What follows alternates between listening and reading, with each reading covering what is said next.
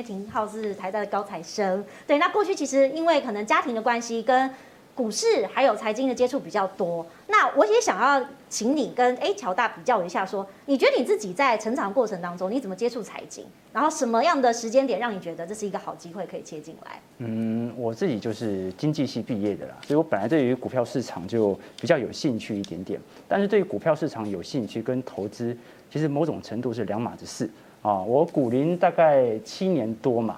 我其实十八岁的时候就开证券户了。当时候开证券户哦，如果是十八岁开的话，要挂在监护人的底下啊，不能直接自己开啊。基本上开证券户至少要满二十岁，也就是说你在二十岁以前，你下的任何单啊，我买什么股票。我父亲都会收到同样的简讯啊，所以所以爸爸可以帮你监督你的选股，是这个意思吗？但我父亲本身不玩股票，那那个时候我又比较喜欢去做当冲，这个扩大杠杆嘛，因为当冲基本上是无本的意思嘛，只要我能够当天冲销掉啊，那我又刚好又没有遇到刚好涨停或跌停过，所以完全没有违约交割的一个问题啊。那当时我父亲就很难理解，说为什么可以一个月的成交金额可以到几千万？他说你哪来那么多的钱？我那是那是当冲的总成交金额，那不是我实际的本哦。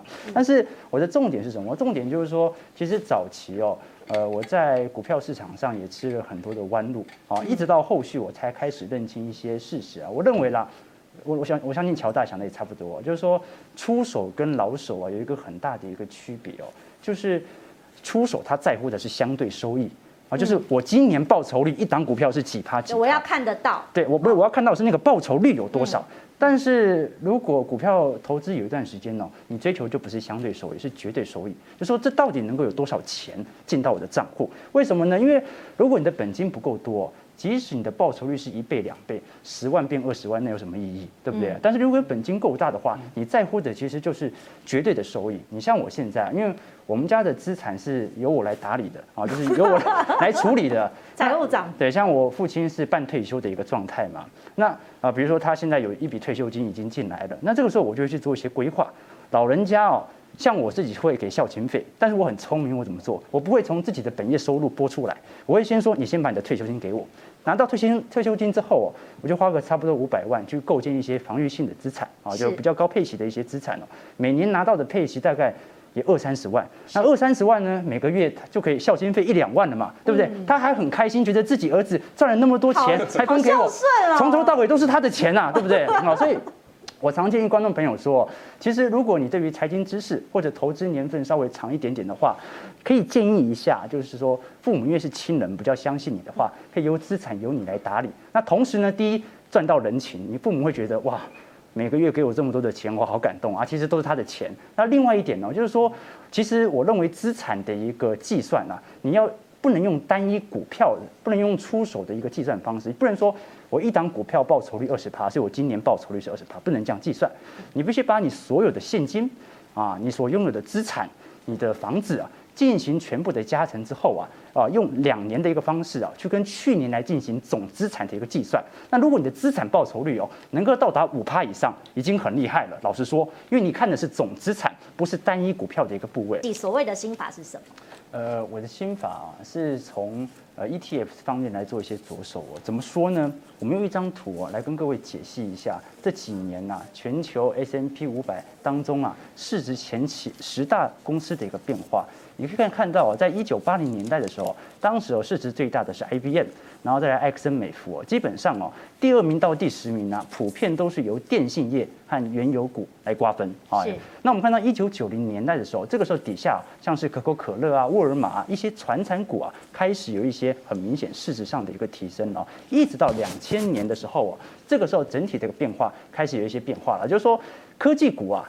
还有这个金融股啊，像是花旗啊，像是辉瑞生技股啊，啊，像是微软呐、沃尔玛、思科啊，这些股票，英特尔都开始市值大幅度的提升，一直到现在啊，大家很清楚了嘛。现在全球市值最大的公司是苹果，再来是微软，然后是沙乌地阿拉伯石油公司 Google 的阿阿巴贝，然后是 Amazon、Facebook、特斯拉、波克夏、台积电、腾讯，还有 Visa。那我这张图要显现什么意思呢？就是说啊，我们现在看到的前十名的市值前十大的公司啊，在一九八零年代根本就不是前十名，一九九零年代也不是，不是一家都没有。什么意思呢？也就是说，我常常建议散户投资朋友啊，如果无法作为一个相对财报健全的追踪者的话，那最好的方式其实是以 ETF。为什么？因为我几乎可以保证啊，过了十年，苹果也不会是全球市值最大的公司啊。按照这个趋势，对不对？而且整体变动的比率是随着年份往后推越来越快哦。所以这个时候我们必须从 ETF 来做一些思考啊。刚才这个这个乔大讲的是这个主动选股，我是比较偏向于呃被动选股，但是主动择时，什么意思呢？我选择的标的通常都是属于 ETF，它自动帮我进行汰弱换强，但是我会选择基期相对比较低的时候，这个时候来进行建仓，所以我不用担心什么，我不用担心啊近五年的营收的成长，我也不用担心毛利率有多少，因为它自动会帮我汰弱换强。我要担心的是什么？我要担心的是我现在买的价格是不是在景气的一个高基期水位？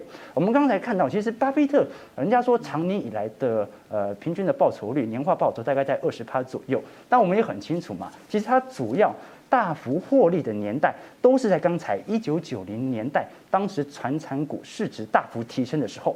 也就是说，巴菲特在过去十年，其实他的绩效是输给标普五百指数的。所以说什么意思啊？啊，就连巴菲特他自己都可能有一些产业周期的变化。什么意思呢？啊，有时候我会这样讲了，这样讲有可能太针对，但我会觉得说。很多时候我们会把巴菲特啊当成是一个过度神话的一个人物，为什么？因为他过去十年的绩效是输给整个大盘的，什么意思呢？就是你就买个 ETF 放在那边，什么都不选，你都会赢巴菲特。所以是什么意思？这概念就是说，有没有可能巴菲特是一种幸存者偏误？就是一九八零年代有没有价值型投资达人？一定。有很多，但是只剩下巴菲特活了下来，只有他选择。所以就变成他是一个成功人士。对，所以有时候我觉得，如果散户投资朋友啊，无法花太多的时间去选择股票的话，就是 ETF 是一个不错的一个方向。所以买 ETF 哦，它可以彻底的帮助你啊，分散个股的风险。但是哦，它没办法帮助你啊，一定买在低点。你要买在低点，你就必须按照着市场的乖离角度来进行演变和变化，选择在市场。恐惧的时候来进行建仓，市场贪婪的时候进行股票的稍微调节，或者你只买不卖也 OK 啦。